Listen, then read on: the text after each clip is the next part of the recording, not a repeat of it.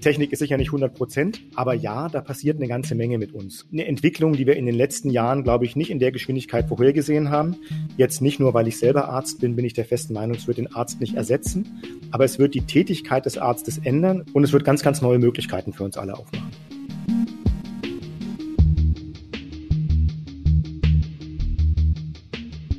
Hallo und willkommen zum Podcast Zukunftstechnologie Künstliche Intelligenz. Mein Name ist Christoph Seeger und ich begrüße Sie ganz herzlich aus dem Podcaststudio der Kommunikationswerkstatt der Spiegelgruppe in Hamburg.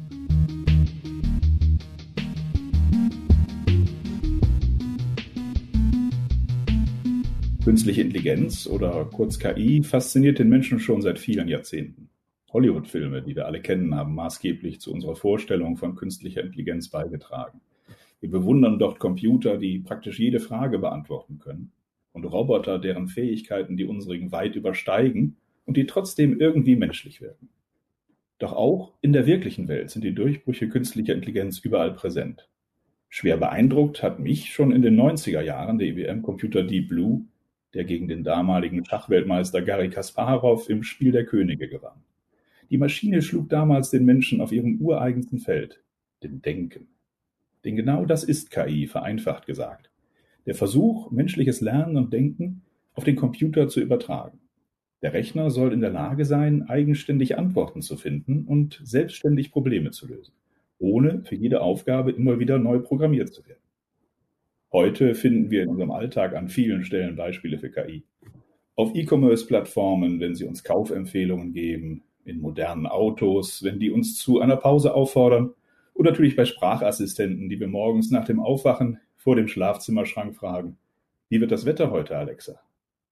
Aber auch in der Medizin und damit für unser Gesundheitssystem ist künstliche Intelligenz von großer Bedeutung. Sie unterstützt in der Diagnose, hilft anhand von Fotos Hautkrebs zu erkennen und anhand von Stimmaufnahmen Alzheimer vorherzusagen. Sie hilft große Datenmengen zu analysieren um bessere Therapievorschläge machen zu können, und sie wirkt in Robotern, die Operationen eigenständig durchführen. Wie sieht angesichts dieser Entwicklung die Zukunft der Medizin aus? Wird der Arztbesuch zur Ausnahme? Können bald die schlimmsten Krankheiten geheilt werden? Oder müssen wir uns fürchten vor einer entmenschlichten Medizin und vor einem Missbrauch unserer intimsten Daten? Darüber wollen wir heute sprechen mit Dr. Jens Baas, dem Vorstandsvorsitzenden der Techniker Krankenkasse. Herr Baas kann aus verschiedenen Blickwinkeln auf das Thema schauen. Er ist selbst Arzt und hat als Chirurg gearbeitet. Seinen ökonomischen Sachverstand schärfte er bei einer Unternehmensberatung. Heute führt er die Techniker Krankenkasse. Mit fast 11 Millionen Versicherten die größte Krankenversicherung Deutschlands. Herzlich willkommen, Herr Dr. Baas. Ich grüße Sie.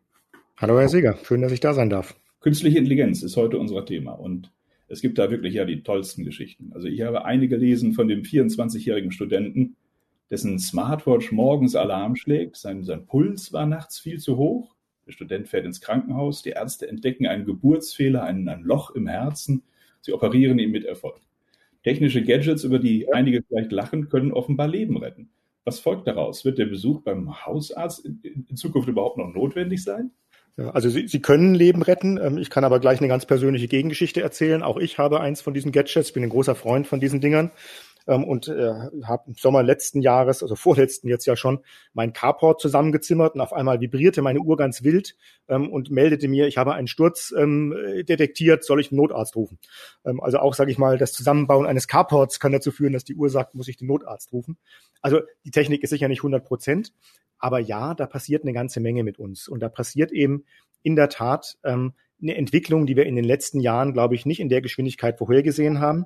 Jetzt nicht nur, weil ich selber Arzt bin, bin ich der festen Meinung, es wird den Arzt nicht ersetzen, aber es wird die Tätigkeit des Arztes ändern, es wird sie ergänzen und es wird ganz, ganz neue Möglichkeiten für uns alle aufmachen.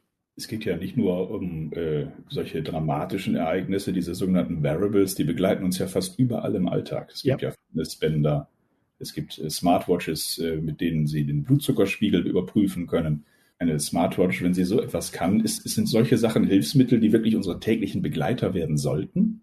Ja, also ich, ich glaube ja. Ähm, und wenn man ehrlich ist, sind sie es ja heute schon. Wenn wir über künstliche Intelligenz oder solche Variables reden, dann hat man oft so ganz fantastische Optionen, was sie in der Zukunft noch alles können werden.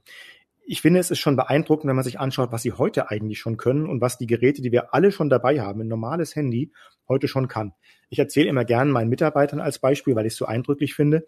Als junger Arzt habe ich natürlich damals gelernt, eine sogenannte Schaufensterkrankheit. Schaufensterkrankheit ist eine Verschlusskrankheit der Gefäße im Bein und die heißt deswegen Schaufensterkrankheit, weil man den Patienten gefragt hat, wie viele Schaufenster kannst du denn laufen, bevor es dir anfängt, in den Beinen weh zu tun. Ähm, das ist heute natürlich erstmal abstrus, weil die Leute gar keine Schaufenster mehr laufen, sondern bei Amazon einkaufen. Also deswegen funktioniert es schon nicht. Aber vor allen Dingen haben die heute alle ein Gerät einstecken, was das perfekt misst. Also jedes Handy heutzutage misst im Prinzip Schritte. Also ich könnte diese Frage mir komplett sparen mit diesen ganz, ganz einfachen Daten, die da heute drin sind. Und wir kommen sicher später auch noch zu komplizierteren. Aber allein mit diesem könnte ich diese Frage so objektiv beantwortet bekommen, wie ich sie in der Geschichte der Medizin bisher nie beantworten konnte. Wir werden viel mehr Sensoren in unseren Geräten haben. Wir werden Geräte wie Wearables tragen und die können dann auch für medizinische Zwecke benutzt werden. Ist das auch aus Ihrer medizinischen äh, Expertise etwas, das mittlerweile alle sehr gut funktioniert? Also wir sind hier nicht mehr in einem reinen Experimentierstadium. Nein, also in, in bestimmten Bereichen funktioniert das schon sehr gut. In anderen ist man in der Tat noch im Experimentierstadion. Sie wissen, es gibt jetzt viele Geräte, die ein, ein EKG ähm, ableiten können. Ähm, auch da muss man sagen, das funktioniert für bestimmte Erkrankungen eben ganz gut. Man kann daran Rhythmusstörungen zum Beispiel ganz gut erkennen. Daran würden Sie jetzt keinen Herzinfarkt erkennen können. Also es sind alles Dinge, die am Anfang einer Entwicklung stehen, die aber durchaus schon über das Spielereistadium hinaus sind. Also es ist keine reine ähm, für Freaks, die irgendwie ein bisschen Freude dran haben, sondern es hat schon medizinischen Nutzen. Ähm, und auch da werden wir vielleicht ja noch drauf kommen. Auch in ganz überraschenden Gebieten, wie im Bereich der Psychologie, Psychiatrie, gibt es da mittlerweile Ansätze dafür, ähm, wie man diese Techniken nutzen kann, die eigentlich gar keine neue Technik erfordern, sondern nur eine neue Nutzung der vorhandenen Technik. Man könnte also wirklich sagen, die, die US-Marktforschung Gartner hat das mal prognostiziert fürs Jahr 2025, dass die Hälfte der Menschheit dann erst zum Arzt gehen wird, nachdem sie eine Gesundheits-App konsultiert hat. Also sich erstmal selbst kontrolliert und dann auch, bin ich wirklich krank, sagt mir das Device, da ist ja. was und dann geht sie zum Arzt. Glauben Sie das Also ich, ich glaube nicht, dass das 2025 so sein wird und ich glaube, wir unterscheiden müssen, von welchen Bereichen der Welt redet man. Es ist ja kein Zufall, dass viele von diesen Diagnostik-Apps sich besonders in den USA durchsetzen. Das liegt zum einen natürlich daran, dass da viele Startups sind, zugegebenermaßen, liegt aber auch daran, dass der Zugang zum Arzt teuer und schwierig ist. Ähm, letzteres ist in Deutschland für den Versicherten nicht so gegeben. Das heißt, die Schwelle mal eben zum Arzt zu gehen, ist deutlich geringer. Ich glaube aber, dass es perspektivisch so werden wird. Und es wird auch besser sein. Es wird besser sein, solche Apps zu benutzen, die, sei es mit künstlicher Intelligenz oder mit Expertensystemen, die heutigen sind eigentlich fast alle Expertensysteme keine künstliche Intelligenz, aber die zumindest so eine Vordiagnose machen, weil das ist besser, als wenn die Menschen googeln. Ähm, also die Erfahrung lehrt, wenn ich anfange, meine Symptome zu googeln, habe ich immer einen tödlichen Krebs. Ähm, das ist, glaube ich, eine Erfahrung, die wir alle gemacht haben. Und da ist so ein Symptomenchecker einfach besser, der da eben doch spezifischer gehen kann. Am Ende muss aber dann doch der Arzt stehen. Weil auch das muss man ehrlicherweise sagen, eine komplette Diagnostik nur aus einer Anamnese, nur aus Fragen zu machen, gelingt dann doch nicht. Manchmal braucht man eben doch ein Labor oder eine körperliche Untersuchung oder vielleicht auch manchmal eine Bildgebung. Das heißt, wir brauchen den Arzt noch, aber wir könnten viel stärker in Richtung Telemedizin gehen zum Beispiel. Das ist so. Ähm, ich habe ja in der Tat meine ähm, medizinische Zeit hauptsächlich in Krankenhäusern verbracht, weil ich eben eine chirurgische Ausbildung gemacht habe, habe aber ähm, immer mal wieder Praxisvertretungen gemacht. Und natürlich, wenn man in so einer Praxis ist, muss man natürlich realistischerweise sagen, je nach Saison auch, kommen viele Patienten zu einem, die müssen eigentlich hauptsächlich eine Krankschreibung bekommen. Die haben eine Erkältungskrankheit. Ähm, da wird der Arzt jetzt auch nicht anfangen, bei jedem von denen eine große Diagnostik machen, sondern bei ganz vielen wird er sagen, gut, Sie haben eine Erkältungskrankheit, jetzt warten wir mal drei Tage ab, ob es besser wird oder nicht. Und wenn es in drei Tagen nicht besser wird, kommen Sie wieder. Das könnte man zu 99 Prozent telemedizinisch machen. Das heißt, wenn der Arzt feststellt, da gibt es jetzt keine besonderen Risikofaktoren, deswegen brauche ich schon den Arzt. Ich kann ja einfach sagen, ähm, mach die App automatisch. Aber bei ganz vielen wird der Arzt sagen, nee, da brauche ich dich gar nicht zu sehen. Das ist mit hoher Wahrscheinlichkeit eine Erkältungskrankheit, die in drei Tagen wieder besser ist. Wenn nicht, dann komm dann zu mir. Das kann man definitiv machen. Man könnte Verlaufskontrollen sehr gut telemedizinisch machen. Das ist, ich habe den Patienten einmal gesehen, ich habe zum Beispiel eine Wunde gesehen und dann kann ich mir den Verlauf der Wunde anzeigen lassen. Und wenn ich dann immer sage, nee, jetzt ist es mir aber suspekt, komm lieber zu mir rein, dann kann ich das tun. Ich glaube, viele Beratungen kann man telemedizinisch machen. Also ich glaube, dass die Telemedizin einen, einen großen Aufschwung nehmen wird. Und da, so blöd wie es klingt, hat Corona auch geholfen. Ähm, wir haben wirklich eine Verhundertfachung der telemedizinischen Ansätze seit Anfang von Corona. Mittlerweile ist es für die Ärzte normal, Telemedizin zu machen. Vor Corona waren es absolute Exoten, die das gemacht haben. Und die Ärzte wollen sich auch wirklich helfen lassen von so einer Software. Damit mache ich mich nicht überall beliebt, aber ich glaube, es wird so sein. Ich glaube, in einigen Jahren wird es auch ein Kunstfehler sein, wenn ich einen Patienten behandelt habe, ohne noch so ein Expertensystem zur Rate gezogen zu haben. Ich glaube, die Entscheidung wird immer noch beim Arzt liegen. Muss sie auch, weil so ein Expertensystem natürlich nie hundertprozentig sein wird. Der Arzt übrigens auch nicht. Aber die Entscheidung muss natürlich beim Arzt liegen. Aber ich glaube, dass es einfach grob fahrlässig sein wird, diese, diese Systeme nicht mehr zu benutzen. Und auch da, wenn ich, sage ich mal, vielleicht ein, ein, schönes Beispiel machen darf, wir haben ja dieses Jahr zum ersten Mal die elektronische Patientenakte eingeführt. Wir hatten die Diskussion darüber mit der Kassenärztlichen Bundesvereinigung, die waren ganz begeistert über diese Akte. Ähm, am nächsten Tag, Woche waren wir wieder da, da waren sie nicht mehr so begeistert. Warum war der eine Woche vorher begeistert, jetzt seid ihr nicht mehr begeistert? Was hat sich geändert in der einen Woche? Und gesagt, ja, wir haben noch mal drüber nachgedacht. Das ist ja blöd, wenn jetzt so eine elektronische Patientenakte da ist, da sind ganz viele Daten drin, müssen wir denn alle lesen als Ärzte? Und wenn wir die nicht alle gelesen haben, haben wir dann ein rechtliches Problem. Also das sind ja Fragen, die sind berechtigt, die muss man beantworten. Und die Antwort kann darauf ja nur sein, wenn ganz viele elektronische Daten gesammelt sind, dann muss es Systeme geben, die die irgendwie auswerten und die dann dem Arzt die Auswertung zur Verfügung stellen. Weil das kann der einzelne Arzt gar nicht mehr leisten. Das heißt, da ist noch einiges zu tun natürlich, denn Jede Menge. bei den Daten hängt ja viel. Die, die Daten verfügbar sind sie an vielen Stellen jetzt schon über den Menschen. Und wenn wir sie medizinische Daten über diese Devices sammeln, müssen sie analysiert werden. Was ist da der Stand der Technik Ihrer Meinung nach? Ich, die Technik ist in weiten Teilen gar nicht das Problem. Das Problem sind oft die Regeln, wie man diese Daten benutzen darf. Und das ist auch was, was uns ein bisschen Sorge macht, weil wir da uns als, als Europa eigentlich in Konkurrenz befinden mit den USA und zunehmend auch mit China. Ähm, das Problem bei künstlicher Intelligenz ist, oder einfach die Tatsache bei künstlicher Intelligenz, künstliche Intelligenz wird eben nicht programmiert, sondern sie lernt. Ähm, und sie lernt natürlich aus möglichst vielen Daten. Jetzt haben wir das Problem, ähm, dass in weiten Teilen in Europa der Nutzen von Daten sehr stark reguliert ist. Kommt gleich dazu, was in vielen Ecken sogar positiv ist. Im Lernen für eine künstliche Intelligenz haben wir aber natürlich die Konkurrenz mit zum Beispiel China. Und China sagt, wir regulieren das fast gar nicht. Ähm, wir haben künstliche Intelligenz als ganz, ganz wichtiges Thema für uns als Staat erkannt. Und deswegen wird alles, was an Daten da ist, benutzt werden, um daraus zu lernen. Das wollen wir in Europa nicht, weil wir wollen nicht, dass sämtliche Daten einfach benutzt werden dürfen für irgendwas. Heißt aber in der Konsequenz, dass die Gefahr besteht, dass die künstliche Intelligenz in China auf einmal viel besser ist als die in Deutschland. Nicht, weil die Programmierer hier blöder sind, sondern weil einfach da hunderte von Millionen Patientendaten benutzt werden, aber bei uns vielleicht Zehntausende. Und die Intelligenz ist einfach so gut wie das, was sie gelernt hat.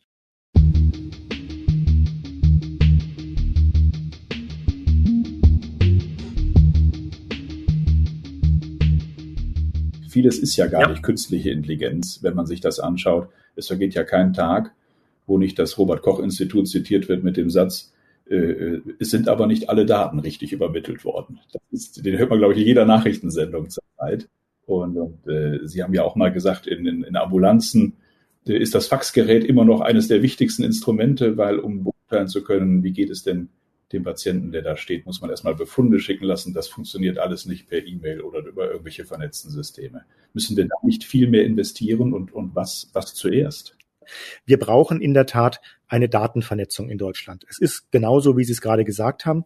Es ist nach wie vor so, dass das Faxgerät eins der Hauptkommunikationsmittel in der Medizin ist. Das heißt, Befunde werden ganz häufig gefaxt. Was auch schon zeigt, dass das ganze Thema Datenschutz teilweise wirklich eine fast schon lächerliche Diskussion ist, solange wir sagen, Faxen ist okay, ähm, aber übertragen über verschlüsselte Verbindungen ist nicht okay, weil die NSA sich dort irgendwie einloggen kann.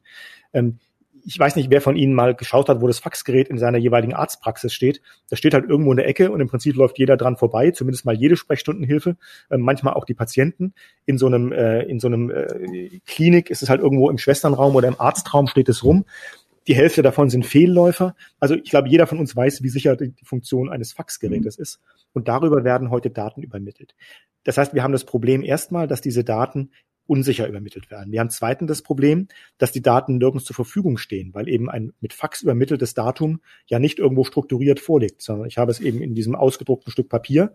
Ich kann es also eben gerade nicht nutzen, um irgendwelche Daten damit zu machen. Ich habe weiterhin das Problem, wir haben eine deutliche Knappheit mittlerweile an Pflegekräften in Deutschland. Trotzdem verbringen die Pflegekräfte einen großen Teil ihres Tages damit, irgendwelchen Befunden hinterher zu telefonieren ähm, und zu schauen, wo ist denn das? Kannst du mir das mal schicken? Bei welchem Arzt waren Sie denn vorher? Dann können wir da anrufen, um einen Vorbefund zu bekommen. Nee, der hat ihn nicht mehr, vielleicht in das Labor ihn noch. Also jeder, der in der Medizin arbeitet, kann Geschichten davon erzählen, wie viel Zeit es kostet, Vorbefunden hinterher zu telefonieren wenn der Patient zum Arzt kommt, auch das ist was, was viele, viele, glaube ich, aus ihrer eigenen Erleben kennen, dann sagt er, wissen Sie, Herr Doktor, ich nehme diese kleinen blauen Tabletten, diese kleinen blauen, die so bitter schmecken. Und dann, dann musst du überlegen, was sind bitte die kleinen blauen Tabletten, die so bitter schmecken? Das heißt, wir brauchen erstmal eine Datengrundlage. Wir überreden uns über KI, aber KI funktioniert ja nur, wenn sie auf irgendwelchen Daten aufsetzen kann. Und deswegen ist das Wichtige, wir brauchen eine strukturierte Möglichkeit, Gesundheitsdaten abzulegen und auch miteinander auszutauschen. Seit Beginn dieses Jahres hat jeder das Recht, eine elektronische Patienten. Wie funktioniert das in der Praxis? Das funktioniert in der Praxis so, dass die Krankenkassen verpflichtet sind, ihren Versicherten so eine elektronische Patientenakte zur Verfügung zu stellen. Das heißt, der Patient kann, so er denn gesetzlich versichert ist, bei Privatversicherten ist es noch ein bisschen schwieriger, aber auch da wird es kommen, ähm, so er gesetzlich versichert ist, kann er seiner Krankenkasse sagen, ich möchte so eine Akte haben und dann hat er das Recht drauf, dass die Krankenkasse ihm diese Akte zur Verfügung stellt. Ähm, und diese Akte kann, stand zum ersten ersten, ähm, bei allen Akten gleich schon mal meine Patientendaten speichern. dass ich habe die Möglichkeit, in einem sicheren Speichermedium verschlüsselt meine Daten zu speichern. Ähm, viele Krankenkassen bieten noch weitere Funktionen an. Ich würde jetzt mal sagen, die TK sicher da relativ weit vorne. Ähm, bei uns können Sie zum Beispiel alle Daten, die wir schon haben über Sie, in diese Akte übernehmen. Das heißt, Sie können sagen, ich möchte eine Patientenakte haben und möchte alles, was die TK über mich weiß, auch schon gleich in dieser Akte drin haben. Weil unsere Erfahrung ist, eins der Probleme von solchen Akten ist, wenn sie leer starten, sind sie erstmal relativ nutzlos. Ähm, und bei uns starten sie eben nicht leer, sondern sie können alles, alles, was wir über sie wissen, ist dann schon mal drin in dieser Akte. Das heißt, wenn sie zum Arzt gehen, dann haben sie schon alle ihre Verordnungen, dann haben sie ihre Krankenhistorie. Also alles, was wir wissen über sie als Patienten, ist dann von Anfang an in dieser Akte drin. So, jetzt haben wir da schon mal eine Basis von Daten drin, die der Patient selbst eingibt die Möglichkeit hat, von der Versicherten, äh, von der Versicherungsseite her Daten auch schon zu übernehmen. Äh, was fehlt da noch? Die Befunde der Ärzte? Genau, das ist der nächste ganz, ganz wichtige Schritt. Wie gesagt, im Moment sind zumindest bei uns, bei anderen Krankenkassen noch nicht mal das, die Krankenkassendaten drin. Der ganz wichtige Schritt ist natürlich die Anbindung aller Ärzte und Leistungserbringer. Das heißt, wenn ich beim Arzt war, dann muss, und so wird es auch ab Mitte des Jahres sein, dann müssen diese Befunde auf meine elektronische Patientenakte übermittelt werden. Wenn also ein Laborbefund beim Arzt da ist, dann möchte ich meine Akte haben. Wenn mir was verschrieben hat, dann möchte ich meine Akte haben. Wenn ich einen Krankenhausentlassbericht habe, dann möchte ich meine Akte haben. Das heißt, wenn ich die nutze, dann werde ich in ganz kurzer Zeit einen kompletten Überblick über meine Krankheitsgeschichte haben. Wenn ich dann zum nächsten Arzt gehe, dann kann ich ihm das zur Verfügung stellen. Dann muss er eben nicht mehr rumtelefonieren und muss sagen, wo ist denn dein Entlassbefund oder was hattest du denn oder was sind denn die kleinen roten Pillen, sondern ich kann ihm, das ist dann leider erst der übernächste Schritt, noch muss ich es ihm erstmal zeigen, aber wie gesagt, ist leider in Schritten. Im übernächsten Schritt kann ich es ihm in sein Praxissoftware-System einspielen und kann sagen, ich möchte jetzt, dass die Daten, die ich in meiner Akte habe, wiederum in dein System reingehen. Ich kann vielleicht auch vorher filtern, welche möchte ich, dass du sie nicht hast. Auch das Recht muss man als Versicherter haben. Ich würde jetzt immer dem Patienten raten, gib deinem Arzt lieber alles, weil du weißt nicht, ob das, was du ihm nicht gibst, vielleicht relevant gewesen wäre. Aber das Recht muss man haben. Also auch wenn ich jetzt sage, ich möchte das meinem Arzt nicht geben und gehe dafür aber das Risiko, ein schlechter behandelt zu werden, dann leben wir in einem freien Land, dann muss man das auch dürfen.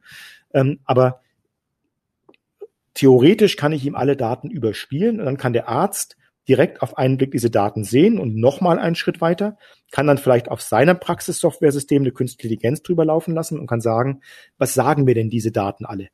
Denn wenn da mal, übertreibt mal zehn Jahre Daten eines chronisch Kranken drin sind, dann ist es schon schwierig für den Arzt, die durchzuschauen.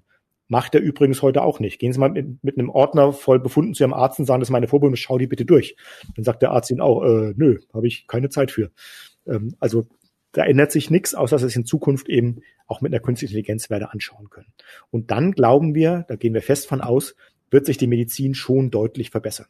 Weil wir dann eben weniger das Problem haben, dass Dinge übersehen mhm. werden, weil auf einmal viele Fakten, die vielleicht bisher gar nicht zu der Diagnose beigetragen haben, also mein Beispiel der Schritte von vorhin, kann auf einmal zu einer Diagnose beitragen. Weil auf einmal der Arzt automatisch eine Zweitmeinung bekommt, weil eben immer eine Künstliche Intelligenz drüber schaut. Weil wir auch, drastisches Beispiel, viele ähm, Doppeluntersuchungen werden verhindern können. Viele Untersuchungen werden heute gemacht, weil es einfach schneller geht, die Untersuchung nochmal zu machen, als den Befund abzuwarten. Ähm, ich glaube, es ist strafrechtlich verjährt, deswegen erzähle ich es heute immer. Wir haben früher in der äh, bei uns in der Klinik sehr häufig Patienten noch mal eine Magenspiegelung gemacht, bevor wir sie operiert haben, weil wir gesagt haben, bis wir jetzt warten, bis der Befund vom ambulanten Arzt mit der Magenspiegelung kommt, schauen wir noch mal schnell, schnell selber rein. Und ich weiß nicht, ob Sie meine Magenspiegelung bekommen haben. Ich habe nur welche gemacht, nie bekommen. Es ist jetzt nicht so angenehm, dass man sagt, äh, Wurscht, haut halt noch mal einer rein. Ähm, außerdem hat es wie jede medizinische Eingriff auch gewisse Komplikationen.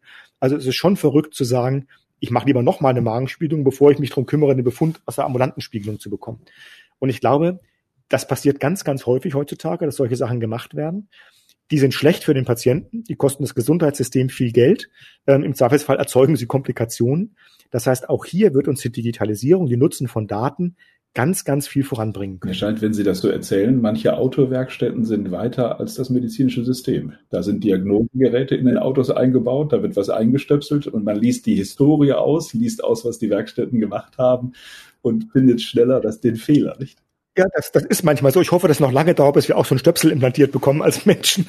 Ähm, aber in Bezug auf die, in Bezug auf die Datennutzung ist das, ist das schon irgendwie so, ja. Da ist das so. Und da hat das Medizinsystem noch Nachholbedarf.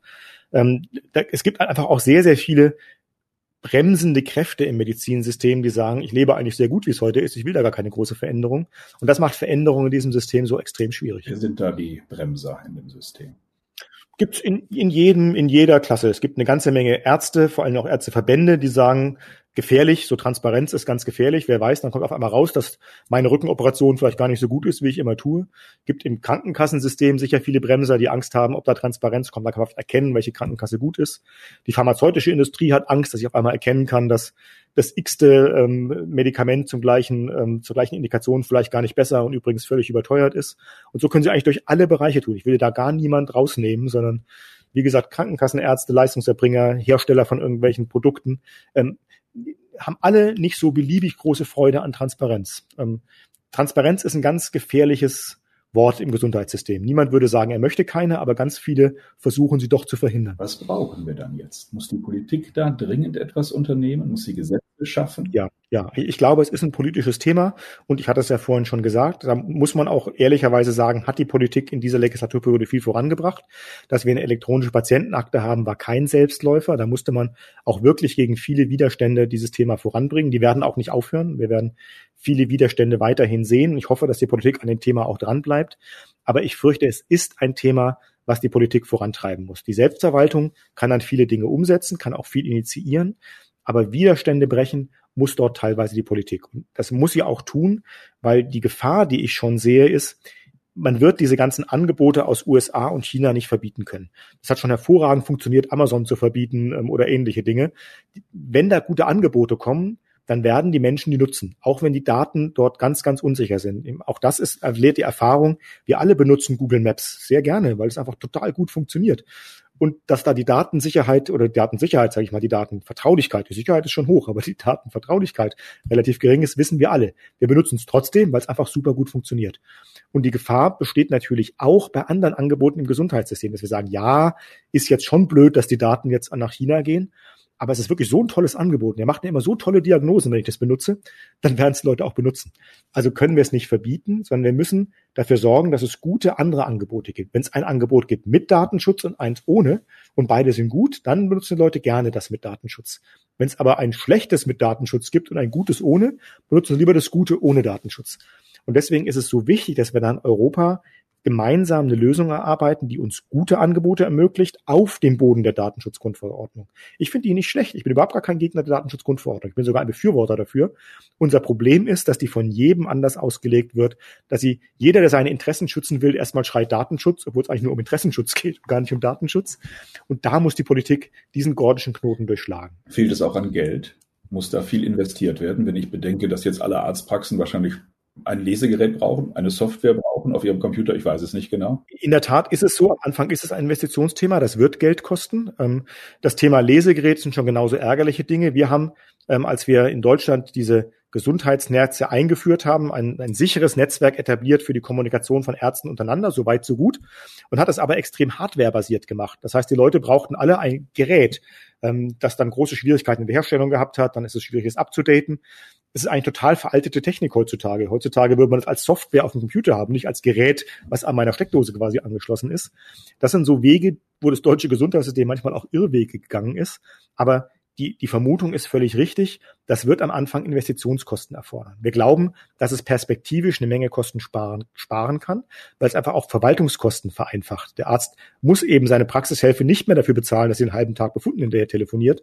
Ähm, die Krankenschwester kann sich um Patienten kümmern und nicht um irgendwie Ablage von irgendwelchen Dokumenten. Das heißt, da wird es perspektivisch auch Geld sparen, aber die Realität ist auch, am Anfang kostet sowas erstmal. Aber nur weil es kostet, können wir nicht einfach sagen, wir machen es nicht, sondern das ist eben eine Investition, die muss man am Anfang einfach mal tätigen. Brauchen wir dafür einen staatlichen Topf? Im Moment wird es ja sehr großzügig gehandhabt. Äh, die das Bazooka, so sagte es der Minister, ist da. Es gibt ja scheinbar Geld ohne Ende. Hierfür wäre es doch sinnvoll ausgegeben, oder? Ja, man hat manchmal das Gefühl, Geld kommt wirklich jetzt aus der Presse und muss auch nicht irgendwie jemals wieder refinanziert werden, sondern ist einfach da und Inflation gibt es auch gar nicht mehr. Ähm, aber es ist im Prinzip das, was Sie gerade gesagt haben. Wir geben Geld an vielen Ecken viel zu großzügig aus. An dieser Ecke wäre es eine sehr sinnvolle Investition.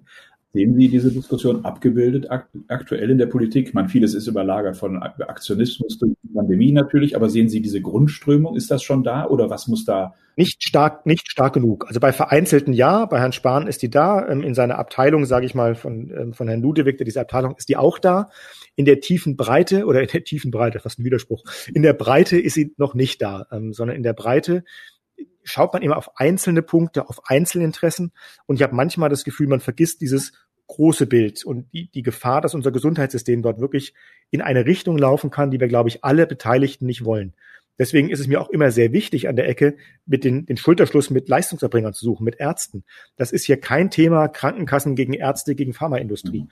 Sondern ich glaube, da müssen wir wirklich alle zusammenhalten und müssen sagen, wollen wir diese Art von Einflussnahme auf unser Gesundheitssystem haben? Möchtest du als Arzt, dass Amazon empfiehlt, welcher Arzt der richtige ist. Möchtest du als Pharmaindustrie, dass Tencent sagt, wenn du mir viel Geld gibst, dann wirst du verschrieben, wenn du mir wenig Geld gibst, dann wirst du nicht verschrieben. Das wollen wir, glaube ich, alle in diesem Gesundheitssystem nicht. Und deswegen müssen wir da zusammenhalten. Und der Moment, der ist nicht mehr so lange hin, wo man es noch abhalten kann.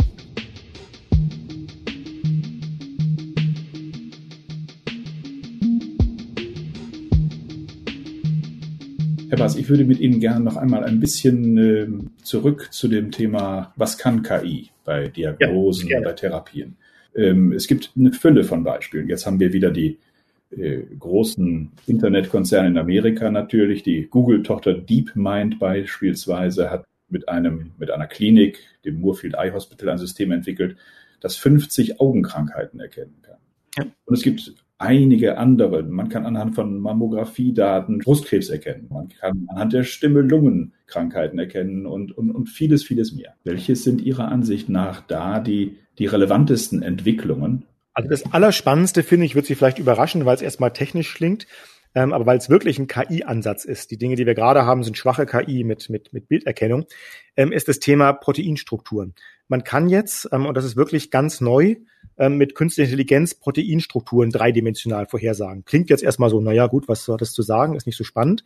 Dazu muss man wissen, der Mensch hat ungefähr 200 Millionen verschiedene Proteine in sich, die alle unterschiedlich gefaltet sind, unterschiedliche Strukturen haben. Von denen sind ungefähr 180, 190.000 heute bekannt in ihrer Struktur. Also ein Promille von dem, was man insgesamt hat. Diese Struktur der Proteine ist aber unglaublich wichtig, um Medikamente zu entwickeln, um Wirkmechanismen zu entwickeln. Weil daran kann ich sozusagen am Computer sagen, wenn ein Protein so oder so aussieht und ich möchte es in einer bestimmten Art und Weise beeinflussen, um eine Krankheit zu behandeln etc., dann muss ich diese Struktur kennen. Ähm, und das war lange Zeit, also wirklich jahrzehntelang, eigentlich unmöglich. Man musste dann genau dieses Protein sich raussuchen, musste das untersuchen. Relativ komplizierte Verfahren, also kann man nicht mal an einem Tag schnell so ein Protein untersuchen, sondern dauert. Und dann weiß man, wie das aussieht. Und das ist jetzt gerade ganz aktuell gelungen ähm, mit, mit einer Software, ähm, war, glaube ich, sogar Google in dem Fall beteiligt, mit künstlicher Intelligenz zu sagen, wenn ein Protein diese und diese Eigenschaft hat, wird es wahrscheinlich so und so aussehen. Und das hat wirklich das Potenzial, Arzneimittelentwicklung zu revolutionieren. Das ist was, was man nur mit künstlicher Intelligenz kann, auch mit sehr komplizierter künstlicher Intelligenz, ähm, was meiner Ansicht nach ein ganz, ganz großes Potenzial hat, Arzneimittelentwicklung um, um Quantensprünge voranzubringen.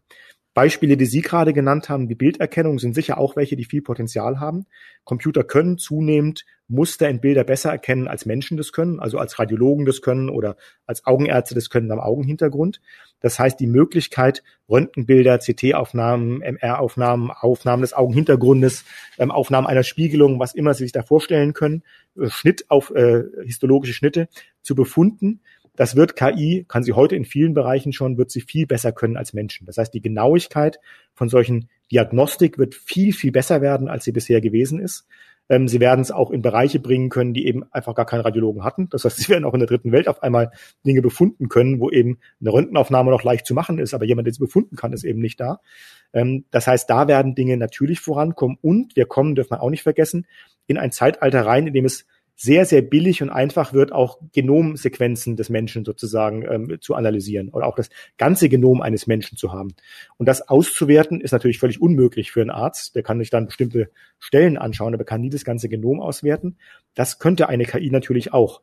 Und die Zusammenführung aus Daten und der Möglichkeit, die ich gerade gesagt habe, ich glaube, da kommen wir wirklich in ganz neue Möglichkeiten für Diagnostik und auch in ganz neue Möglichkeiten, Therapie zu entwickeln. Also ich bin da einer von denen, die sehr optimistisch bin, dass es wirklich eine Revolution der Medizin bringen kann. Man kann das Genom analysieren, also den Menschen untersuchen. Und was Sie eingangs sagten, die Proteinanalyse hilft auf der anderen Seite, Medikamente zu finden, die dann zu den möglichen Krankheiten passen.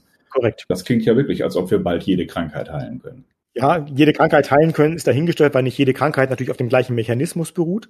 Aber wir werden viele Krankheiten wirklich viel, viel besser heilen können, als es in der Vergangenheit gewesen ist, weil eben Medikamentenforschung gezielter stattfinden kann. Ähm, ich muss mich nicht mehr auf den mehr oder weniger Zufall verlassen. Das ist ein gesteuerter Zufall, das ist auch kein kompletter Zufall heute. Aber ich kann, um es sozusagen mal in das Beispiel Autoindustrie zu übertragen, weil Sie vorhin auch das Thema Auto hatten, ich muss nicht mehr ganz viele Autos bauen und mal probieren, ob die gut fahren, sondern ich kann die Autos am Computer konstruieren und weiß schon, die werden funktionieren. Wenn ich dieses am Computer konstruierte Auto baue, dann wird es auch funktionieren. Und entsprechend werden wir es in zunehmendem Maße in der pharmazeutischen Industrie auch machen können. Und das ermöglicht natürlich viel, viel mehr Forschungsansätze auch in die Realität zu bringen, weil ich viel weniger Ausschuss habe, mit dem ich eben ganz lange forsche und am Schluss festzustellen, funktioniert doch nicht. Ich kann es in eine viel frühere Phase verlegen und kann viel zielgenauer sagen, hier wäre ein Ansatzpunkt für ein Medikament, so könnte es aussehen und kann es dann gezielt entwickeln. Das wird die Industrie selbst machen. Die Industrie ja. ist ja ergebnisorientiert, die möchte ja Geld verdienen damit. Ja. Trotzdem, auch das ist ja etwas, was wir jetzt gerade gesehen haben. Äh, haben, haben wir da genug in Deutschland? Stichwort Versorgungssicherheit, aber auch auf der Forschungsseite. Gibt es genug? Muss der Staat da auch fördern oder ist er doch eher der schlechte Unternehmer und sollte sich raushalten? Ich glaube immer, dass der Staat der schlechte Unternehmer ist, aber der Staat muss richtige Rahmenbedingungen schaffen zum Forschen. Denn ja, wir brauchen Spitzenforschung in Deutschland, ähm, auch in Europa. Ähm, ich glaube, da ist Deutschland teilweise einfach der zu kleine Ort. Da muss man auf Europa schauen. Das heißt, in Bezug auf Forschung muss der Staat Rahmenbedingungen schaffen, die es interessant machen, in Deutschland zu forschen. Wenn es so ist, dass jeder gute Postdoc sagt, ich bin ein guter Postdoc, also gehe ich jetzt nach USA, ähm, dann kann das nicht die Lösung sein. Wenn China jetzt zunehmend sagt, die guten Postdocs in USA, die kaufe ich jetzt da weg und gebe denen hervorragend ausgestattete Labors und auch viel Geld in China, dann müssen wir da irgendwie mithalten und müssen sagen, wir wollen auch dieses Know-how in Deutschland halten wo die Diskussion manchmal ein bisschen populistisch ist in Bezug auf die Arzneimittelherstellung. Denn in der Tat, ähm, da kommen natürlich viele der Rohstoffe oder werden produziert eher in Indien, ähm, in, in, solchen Regionen. Ob die dann letztendlich in Deutschland verpackt werden oder nicht, ist dann auch nicht mehr so relevant. Da kommt es eher darauf an zu sagen, wie können wir sicherstellen, dass wir dort auf eine Vielzahl an Zulieferbetrieben setzen da könnte ich mir in der Tat auch vorstellen, dass dann zum Beispiel auch ökonomische Anreize gibt, zu sagen, Pharmaindustrien, die eben, sage ich mal, zum Beispiel in Europa produzieren, kriegen dann auch Anreize. Im Bereich auf die Forschung, aber nochmal, der Staat ist nie der bessere Unternehmer, davon bin ich fest überzeugt, aber er kann die Rahmenbedingungen setzen. Haben wir die richtigen Universitäten und Hochschulen dazu? Ich, ich, ich glaube ja, unsere Universitäten und Hochschulen sind nicht schlecht, aber sie sind natürlich in einer Tradition entstanden, die nicht immer nur auf Wettbewerb setzt. Ähm, natürlich ist ein beamteter Professor anders als ein Professor in den USA, der ständig um sein Grant kämpfen muss und ständig dafür sorgen muss, dass er sozusagen seine Gelder wieder reinbekommt, um seine Stelle auch zu refinanzieren. Da haben wir schon ein anderes Anreizsystem. Aber trotzdem, wir dürfen nicht vergessen, was wir an vielen Errungenschaften aus Deutschland immer wieder haben. Wir haben kluge Leute, wir haben kluge Leute in Europa. Wir müssen darauf achten, dass wir die halten. Und da sind sicher manche Strukturen in der Universität perspektivisch nicht so gut. Aber unsere Universitäten in Summe in Deutschland sind leistungsfähig. Wir dürfen die nur nicht diesen schönes neudeutsches Wort Brain Drain zulassen. Wir müssen die guten Leute in Deutschland auch halten oder in Europa. Cluster bilden. Industrie, Startups, Universitäten angesiedelt sind. Gibt es so etwas schon hier? Uns mal aus der Medizin rausgehen, wenn wir uns CERN anschauen und sage ich mal, diese, diese Protonenbeschleuniger, das kann keiner alleine machen, das kann keine Universitäts alleine machen, da muss man zusammengehen und muss das machen. Tolles Beispiel, wie sowas funktioniert, wo auch wirklich Unmengen an Geld reingesteckt werden, was auch sinnvoll ist. Man muss auch Grundlagenforschung machen, aber es ist ein Beispiel dafür, wie sowas funktioniert. Und sowas kann man in der Medizin natürlich durchaus auch machen. Forscher wollen erstmal zusammenarbeiten, Forscher wollen sich vernetzen. Ähm, da ist wirklich die Fragestellung, wie kann man das, und deswegen ist europäisch da auch wichtig, wie kann man das europäisch so voranbringen, dass wir da die Rahmenbedingungen so schaffen, dass die guten Leute in Europa bleiben und hier forschen. Sehr schön, sehr schön. Herr Baas, gibt es irgendetwas aus Ihrer Sicht noch äh, ganz besonders Wichtiges, über das Sie sprechen möchten, wonach ich Sie jetzt fragen könnte? Nee, ich glaube, wir haben die wichtigsten Dinge in der Tat irgendwo ähm, abgearbeitet. Ich glaube, die, die allerwichtigste Botschaft, die man im Moment wirklich immer sagen muss, wir sind an einem Scheideweg. Wir können jetzt noch entscheiden, schaffen wir es, eine europäische Lösung zu bekommen für Künstliche Intelligenz, für Daten, für die Fragestellung, wie wir mit unseren Daten umgehen wollen oder schaffen wir es nicht. Ähm, und dieses Bewusstsein, glaube ich, ist was, was wir alle für uns schärfen müssen, indem wir sagen müssen, es ist im Moment so, dass wir an diesem Punkt investieren müssen. Und Datenschutz ist nicht ein Problem, sondern Datenschutz kann sogar Teil unserer Lösung sein. Ich glaube immer, wir müssen, das ist der, der Vorteil einer europäischen Lösung, dass wir Lösungen mit Datenschutz machen können. Wir dürfen nur nicht zulassen, dass Datenschutz überall missbraucht wird, um Fortschritt zu hemmen. Ähm, und da neigen wir manchmal dazu. Das ist, glaube ich, eine ganz, ganz wichtige Botschaft, die man auch im Rahmen von so einem Podcast mal durchaus versuchen kann zu verbreiten. Ein sehr schönes Schlusswort, Herr Dr. Baas. Ich danke Ihnen ganz herzlich für dieses Gespräch. Sehr gerne. Danke Ihnen.